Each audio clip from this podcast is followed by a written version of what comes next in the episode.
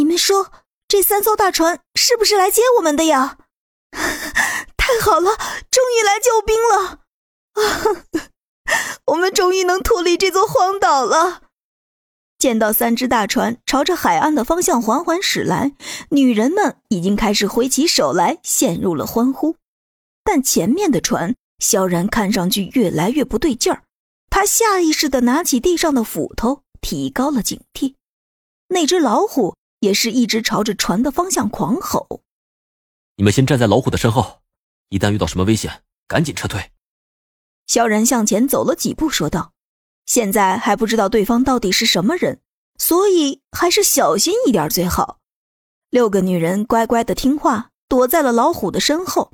虽然他们认为好不容易遇到了人类，肯定会把他们救走，但萧然的警惕让他们也紧张了起来。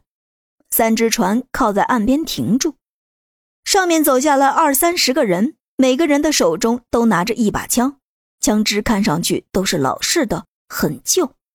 而且他们身上穿的衣服样式不一样，一眼就能看出来不是舰队的人。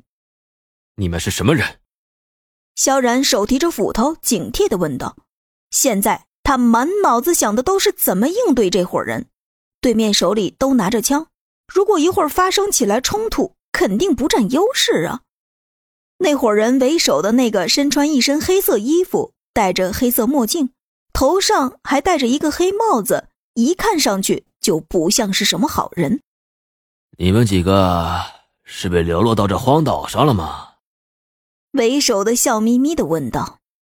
你先告诉我你是谁。萧然说着，拿起手中的斧头，对准了那个人。把斧子给我放下，对我大哥尊重点儿。黑衣人旁边一个纹身男端起枪来，嚷嚷道：“这么多支枪对着一把斧头。”他们当然不能示弱啊！那黑衣人还是一脸的从容，冷笑着问道：“在这荒岛上能遇到我们，算是你们走运。这鸟不拉屎的地方根本没有任何救援，但我们可以帮你们一把，送你们到陆地上去。”说着，黑衣人的头扭向了老虎的位置。“不需要，我们有救援。”萧然冷声说道：“这种无条件帮忙的语气听起来一点都不可能，而且他们已经拿枪对准了自己，说明来者不善呢。”操！我看你小子是敬酒不吃吃罚酒，还不把斧子放下是不是？纹身男骂骂咧咧道。站在老虎身后的女人们也搞不懂，为什么现在白给的救援机会，萧然还不要呢？如果你们这么不领情的话，那就别怪我们不客气了。我们这么多人，而且手里都有枪。黑衣男冷声威胁道。